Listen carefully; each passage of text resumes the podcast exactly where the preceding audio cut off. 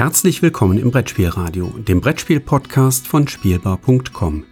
Hier am Mikrofon Jürgen Kahler.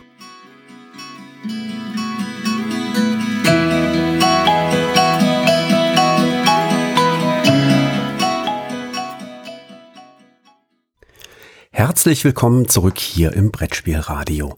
Wir haben den 5. August und wie immer zum Monatsfünften gibt es eine Episode mit Kinderspielen. Heute mal eine kurze, knackige Episode. Ich habe mir zwei Spiele rausgesucht, über die ich gerne kurz berichten möchte. Das erste Spiel war tatsächlich sogar nominiert für das Kinderspiel des Jahres. Und zwar habe ich hier als erstes Mia London erschienen bei Scorpion Masqué und das ist ein Spiel von Antoine Bozard und Corentin Lebra. Auf der Schachtel steht, dass es ungefähr 10 Minuten dauert. Das geht mitunter auch teilweise schneller. Ab fünf Jahren spielbar für zwei bis vier Mitspielende. Ja, und was möchte Mia London? Zunächst einmal müssen wir über das Material sprechen. Äh, bevor wir dazu kommen, was das Spiel möchte. Denn das Material ist tatsächlich toll. Vom Zeichenstil ist es angelehnt an die Zombie Kids bzw. Zombie Teens Reihe, wenn man das mit zwei Spielen als Reihe bezeichnen darf. Und dann fällt auch direkt schon ein Aspekt ins Auge, nämlich meine Töchter haben sich die Schachtel von Mia London angeschaut, haben drauf geguckt und haben gesagt, das ist doch das Mädchen aus Zombie Teens Evolution. Ja, richtig erkannt. Also hier ist tatsächlich so ein ganz kleines bisschen Grafik-Recycling hat da stattgefunden, was ich grundsätzlich auch durchaus okay fände, denn bei Zombie Teens Evolution haben die Kinder keine Namen bekommen. Und äh, wenn das bedeutet, dass die anderen Kinder aus Zombie Teens Evolution auch noch äh, jeweils ihre eigenen Spiele bekommen, dann wäre ich ja gar nicht mal so abgeneigt. Der Untertitel von Mia London lautet Und der Fall der 625 Gauner. So, und jetzt kommen wir zum Rest des Materials. Wir haben nämlich bei dem äh, Material bei Mia London 40 Spielkarten enthalten. Und zwar Spielkarten, 10 Stück, wo Hüte drauf sind. Es gibt insgesamt fünf unterschiedliche Hüte, also jeden Hut zweimal. Es gibt fünf unterschiedliche Brillen, auch wieder auf zehn Karten, ergo auch jeweils zwei Brillen der gleichen Art. Dann gibt es zehn Karten mit Schnurrbärten. Auch hier gibt es fünf unterschiedliche, jeden zweimal. Und letztlich sind es noch die Fliegen, die unsere Verdächtigen haben können oder anhaben können. Ein Verdächtiger ist nämlich ein Gauner. Dessen Karten kommen zu Beginn des Spiels ähm, aus den gemischten jeweils vier Stapeln wird jeweils eine Karte gezogen und das sind die Eigenschaften, die den Gauner ausmachen. Die kommen natürlich verdeckt beiseite, die hat niemand gesehen. Und jetzt möchte das Spiel von uns, dass wir gut memorieren können. Also, dass wir uns gut merken können, was wurde denn eigentlich jetzt gerade schon gezeigt. Und wir beginnen bei den Hüten. Und für die Hüte wird es vier Ablagestapel geben. Einer der Mitspielenden nimmt den Kartenstapel mit den Hüten und deckt jetzt den ersten Hut auf die erste Karte, den, äh, auf den ersten Stapel, den zweiten Hut auf den zweiten Stapel, den dritten Hut auf den dritten Stapel, den vierten Hut auf den vierten Stapel, der fünfte Hut kommt wieder vorne auf den ersten Stapel. Wir wissen ja, dass es jeden Hut zweimal gibt. Wir versuchen also nun alle gemeinsam uns zu merken, welcher war der Hut, der jetzt nur einmal vorgekommen ist. Hier kann man natürlich den Schwierigkeitsgrad durchaus, äh, ja, so ein bisschen mitspielen, sage ich mal. Man kann schnell die Karten auslegen, dann wird es schwieriger. Man kann die Karten ganz langsam auslegen, dann wird es schon ein bisschen einfacher. Der Vorteil ist, hier kann man dann tatsächlich auch vielleicht unterschiedliche Altersstufen bei den Kindern eingehen und es ein bisschen leichter oder ein bisschen schwerer machen, hierin zu spielen. Wenn die Kinder, was natürlich logisch ist, auch mal die Karten austeilen müssen, wird die ganze Sache schwieriger.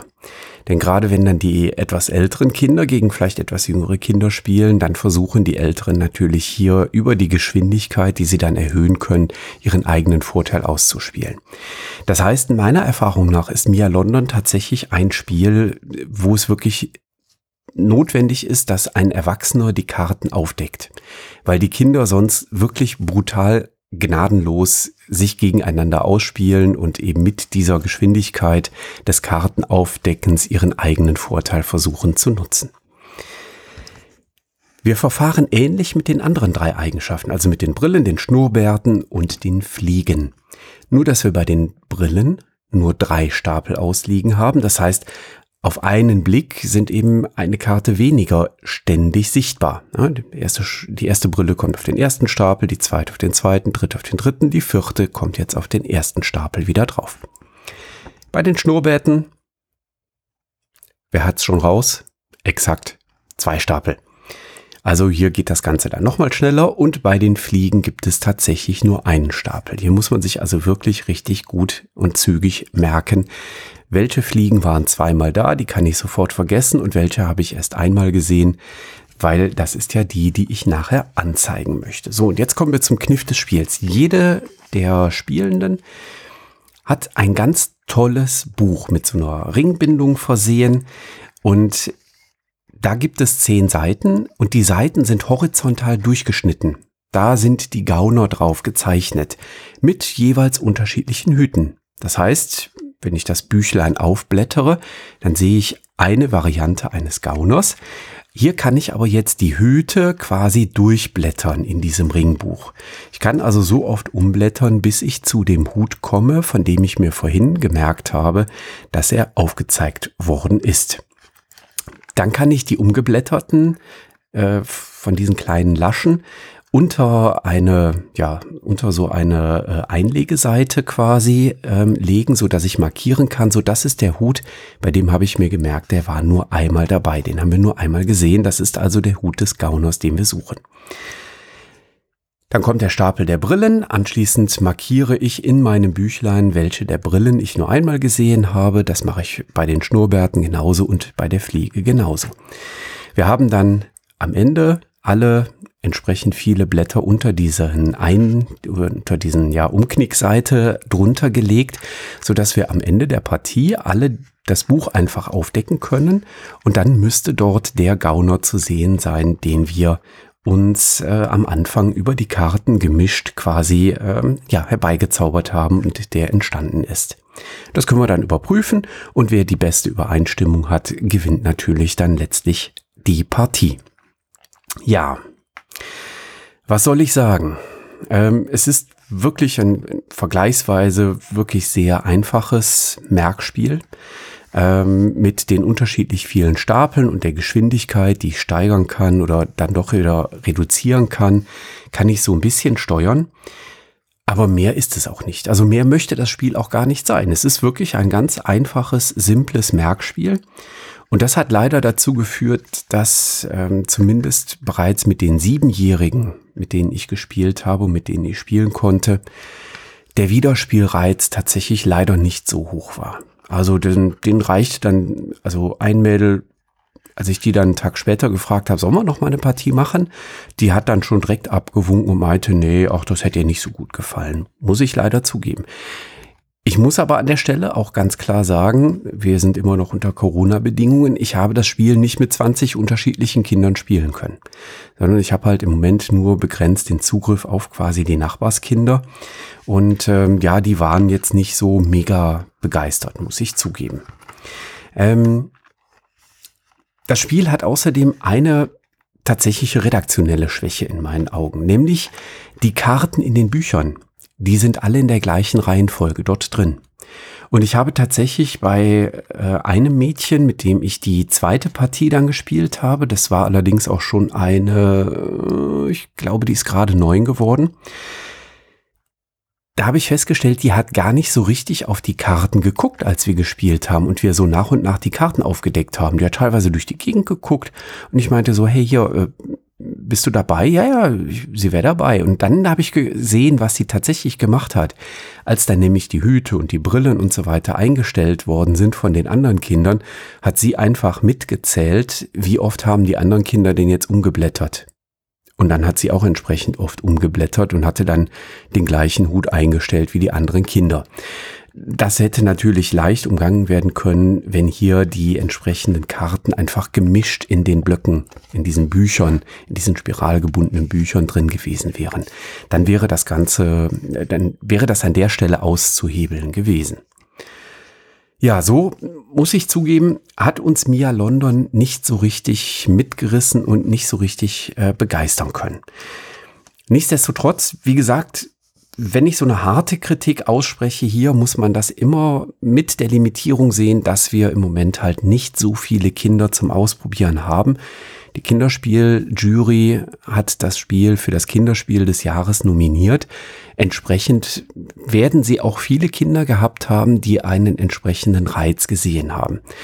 Ich denke, dass der Reiz wirklich eher bei den Kindern ist, ähm, die so am unteren Ende der Altersskala sind, also bei den Fünfjährigen, Sechsjährige, vielleicht noch die Siebenjährigen.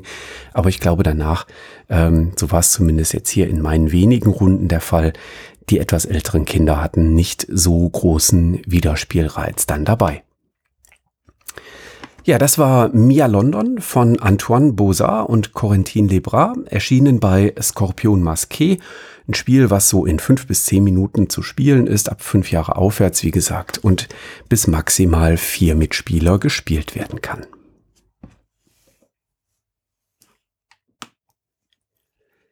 Ja, und das zweite Spiel für die heutige Episode ist ein Spiel, wo ich etwas kritisch war zu Beginn muss ich zugeben.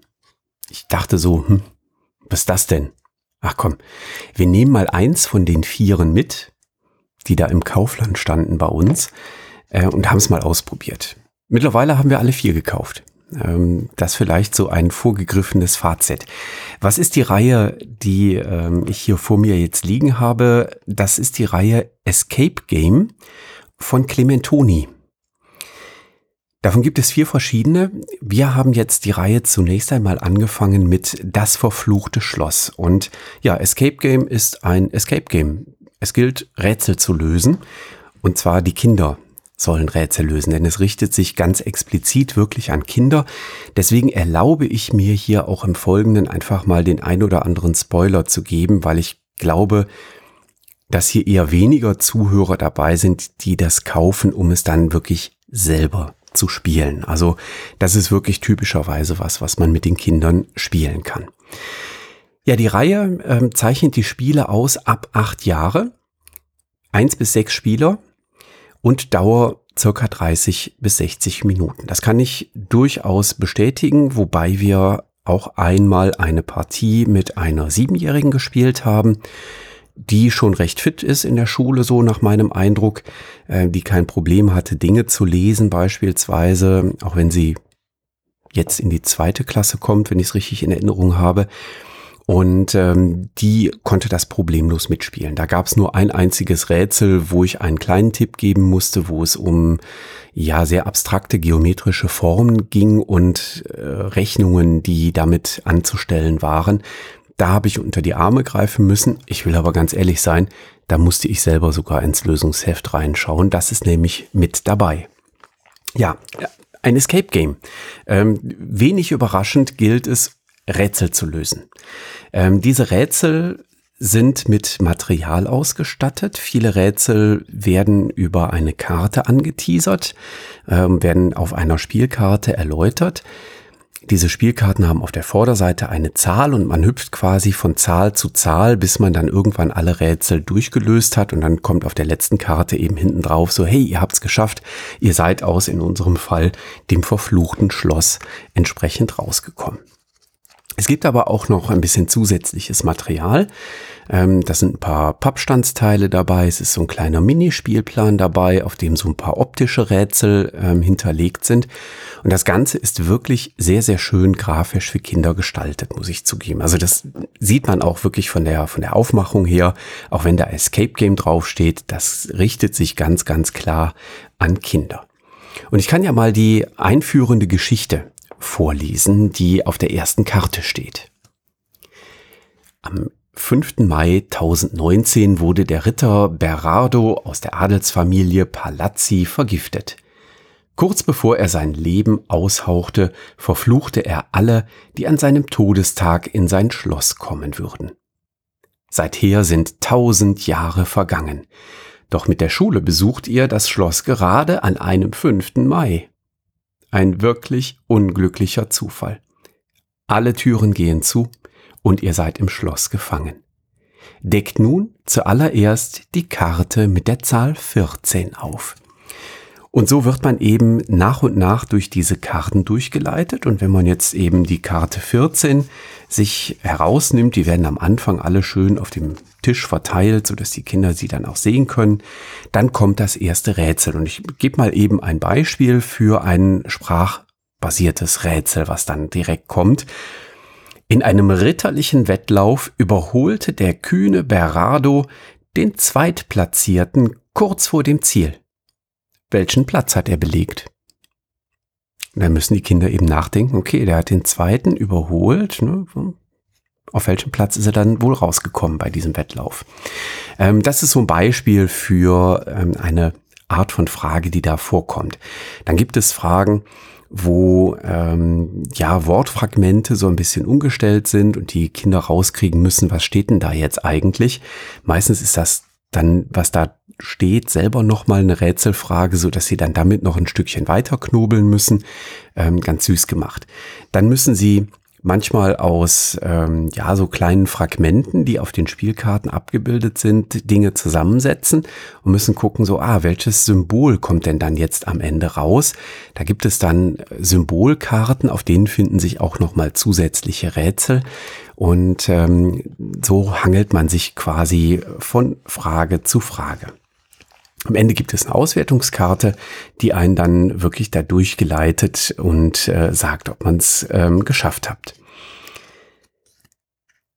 Ein Beispiel, bisschen was zum Rechnen. Ihr hört die Glocke zweimal schlagen. Es ist genau zwei Uhr. Ihr bemerkt auch, dass zwischen zwei Schlägen zwei Sekunden vergehen. Wie viele Sekunden braucht die Glocke, um fünf Uhr zu schlagen? Also auch da wieder ein schönes Beispiel für so ein kleines Rechenlogikrätsel, wo man so ein ganz kleines bisschen eben mit rumknobeln kann. Dann gibt es grafische Rätsel, wo eben äh, entweder genau hingeschaut werden muss. Manchmal kann man sich auch damit äh, behelfen, dass man vielleicht äh, bestimmte Formen ausmalt und dann wird plötzlich etwas sichtbar, wo man sagt so, ah ja, okay, ähm, das führt uns damit dann zum, zum nächsten äh, Rätsel durch. Man muss manchmal Worte aus einer Reihe ausschließen, ne? also welches Wort passt hier, ähm, äh, ähm, welche Gemeinsamkeit haben die folgenden Worte und dann stehen da Worte und die Gemeinsamkeit ist nicht auf einer semantischen Ebene, sondern die Gemeinsamkeit ist die Anzahl an Buchstaben beispielsweise, auf die man kommen soll. Ich muss zugeben, ähm, ich habe es vorhin schon in der Einleitung oder in den einleitenden Worten gesagt, wir waren tatsächlich sehr angetan. Also wir haben es mit einer Siebenjährigen gespielt. Die fand das richtig gut, die hatte richtig Spaß daran. Die hat die Rätsel äh, in einem Rutsch durchgeknobelt. Äh, das hätte ich zugegebenermaßen nicht erwartet, äh, dass sie ich sag mal, das Sitzfleisch hatte für, wir haben knapp 40 Minuten gespielt dann mit ihr daran. Ähm, aber äh, da kam Daumen hoch. Äh, sie wollte weiterspielen, sie wollte es bis zu Ende durchspielen. Meine Töchter waren in dem Moment, die, die hatten keine Lust auf Spielen. Die haben dann äh, irgendwie, ich weiß gar nicht, was die gemacht haben. Ich glaube, die waren Seilchen springen draußen oder haben mit Kreide auf der Straße gemalt oder so. Ähm, und ähm, ja, wir haben äh, dann mit dem Mädel da die Rätsel durchgemacht und das war echt, das hat Spaß gemacht, muss ich sagen. Ähm, sie hat dann manchmal gesagt, so, oh nee, ich habe jetzt keine Lust, die Karte durchzulesen oder vorzulesen, lest ihr bitte. Ja, aber das liegt dann eben daran, dass sie eben jetzt erst in die zweite Klasse kommt und dann kann ich auch schon nachvollziehen, ähm, dass dann äh, das Lesen der Kartentexte eben manchmal ein bisschen zu viel war. Ähm, aber äh, ich muss zugeben, ich bin jetzt sehr, sehr gespannt auf die anderen drei Schachteln. Ich habe mich selber noch nicht so groß gespoilert. Ich habe aber schon gesehen, dass in den drei anderen Schachteln durchaus ganz anderes Material drin enthalten ist. Es hat auch diese Basis der, ähm, der 20 Spielkarten äh, mit den Zahlen vorne drauf, die einen so von Rätsel zu Rätsel leiten. Aber anscheinend sind in den anderen Schachteln auch durchaus nochmal ganz anders strukturierte Rätsel drin. Und da bin ich jetzt tatsächlich gespannt drauf und freue mich drauf, die mit den Kindern zu spielen. Ja, das war ein kleiner Ausblick auf die Escape Game Reihe von Clementoni. Wir haben jetzt hier gespielt gehabt Escape Game Das verfluchte Schloss. wie gesagt, bei Clementoni erschienen, ab acht Jahre aufwärts. Wir haben, wie gesagt, gute Erfahrungen gemacht mit einer pfiffigen Siebenjährigen. Ein bis sechs Spieler ähm, können da durchaus mitspielen, wobei die Rätsel durchaus solo geeignet sind, muss man schon sagen. 30 bis 60 Minuten. Wir waren mit 40 Minuten da auch im Raster. Und die Autoren, die sich das, diese Reihe erdacht haben, sind Francesco Berardi und Massimo Di Leo. Ja, und das soll es für heute mit einer kurzen, knappen Episode mit zwei Kinderspielen dann auch schon gewesen sein. Ich danke fürs Zuhören und freue mich auf nächsten Monat, wenn es dann wieder frische Kinderspiele auf die Ohren gibt. Tschüss!